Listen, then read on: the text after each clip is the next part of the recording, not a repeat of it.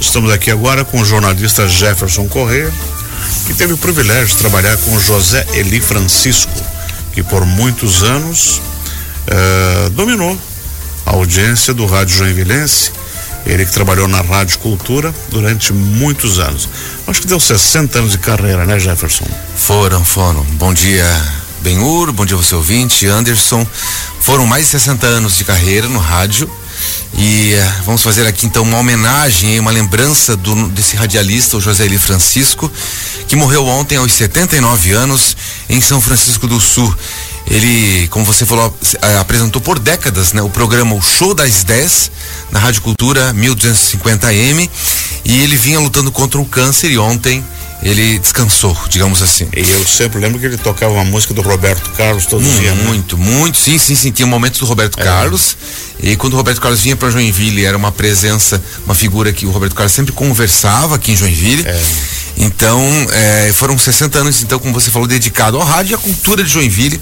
Porque ele também foi um incentivador da cultura em Joinville. E a gente vai relembrar isso aqui. Uhum. E quem viveu em Joinville nas décadas de 70 de 80 e de 90, eu desafio alguém a dizer que nunca ouviu esse som que você vai ouvir agora.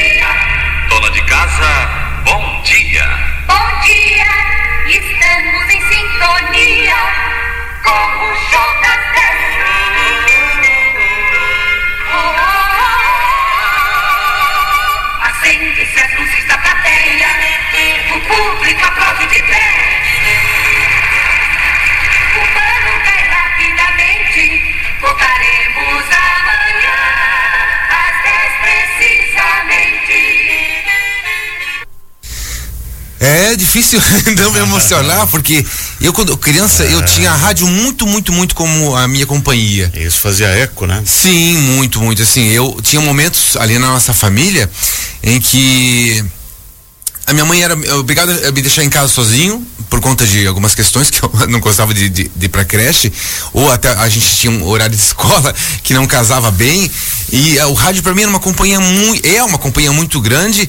E eu ouvi de manhã o José Ale Francisco, assim como outros nomes do rádio, é, sempre foi uma companhia. E o José Ale Francisco, assim, muitos, muitos do, das minhas opiniões que eu tinha nas minhas redações de escola, eu me baseava com, no, no Ele Francisco quando eu era pequeno, né? É, vamos lembrar um pouco dele aqui. É. 44, ele nasceu, 1944, foi em Rio Pequeno, no município de Camboriú. E com dois anos de idade ele veio para Joinville, então é um joinvilense mesmo, né? É. 14 anos ele começou a carreira no jornal A Notícia e logo depois já ele migrou, migrou para rádio, onde ele, ele teve o programa Show das 10 que, que projetou ele como um grande, grande comunicador. Em 76, inclusive, ele ganhou um troféu, o troféu Manuel da Nóbrega, que, que destacava aí os principais nomes do rádio e da comunicação no Brasil da imprensa nacional. Ele desenvolveu inúmeras atividades sociais, bem ouvintes.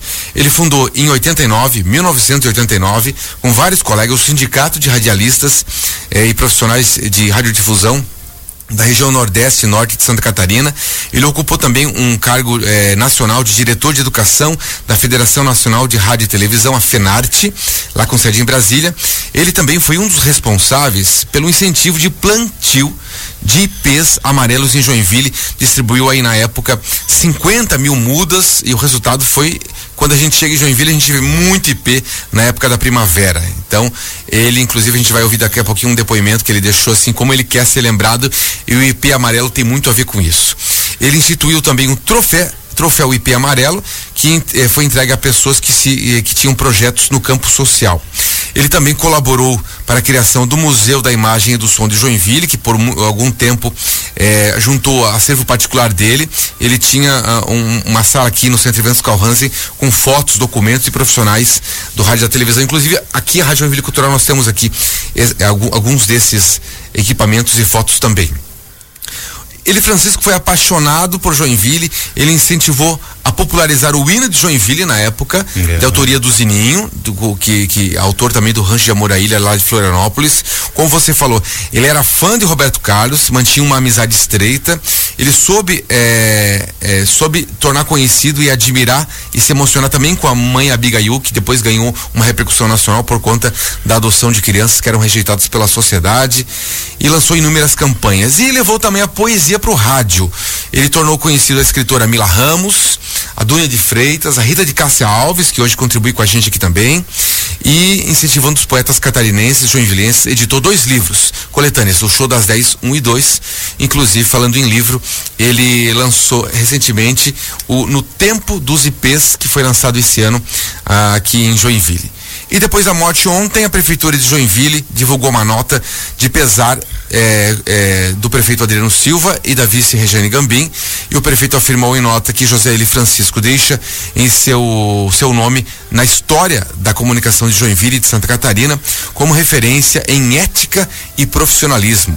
A nota diz ainda que ele formou uma geração de profissionais que irão perpetuar o seu legado.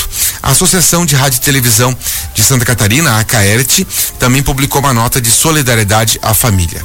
O velório de José L. Francisco acontece neste momento na Capela 3 da Borba Gato. O sepultamento do radialista está marcado para hoje à tarde, às duas horas, no próprio cemitério municipal de Joinville.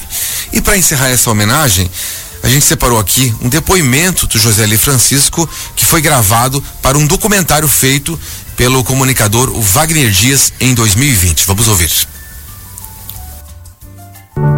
Eu me chamo José Eli Francisco, sou radialista, jornalista, apresentador de TV, hoje aposentado. E tenho um prazer muito grande de falar sobre aquilo que gosto. E uma das coisas que mais gostei, que mais admirei, que mais amei no, nesses 60 anos de comunicação foi a grande campanha que fizemos sobre o IP amarelo. Eu quero ser lembrado mais tarde, quando eu não estiver mais aqui, do homem que plantou o IP amarelo. O menino sonhador de rádio que falava todos os dias sobre a beleza do IP amarelo. Eu quero ser lembrado por isso. Fica aqui nossa homenagem então ao José L. Francisco. E a cada vez que você, nosso ouvinte, escutar rádio, de vez em quando alguns ouvintes confundem a gente com a Rádio Cultura. É.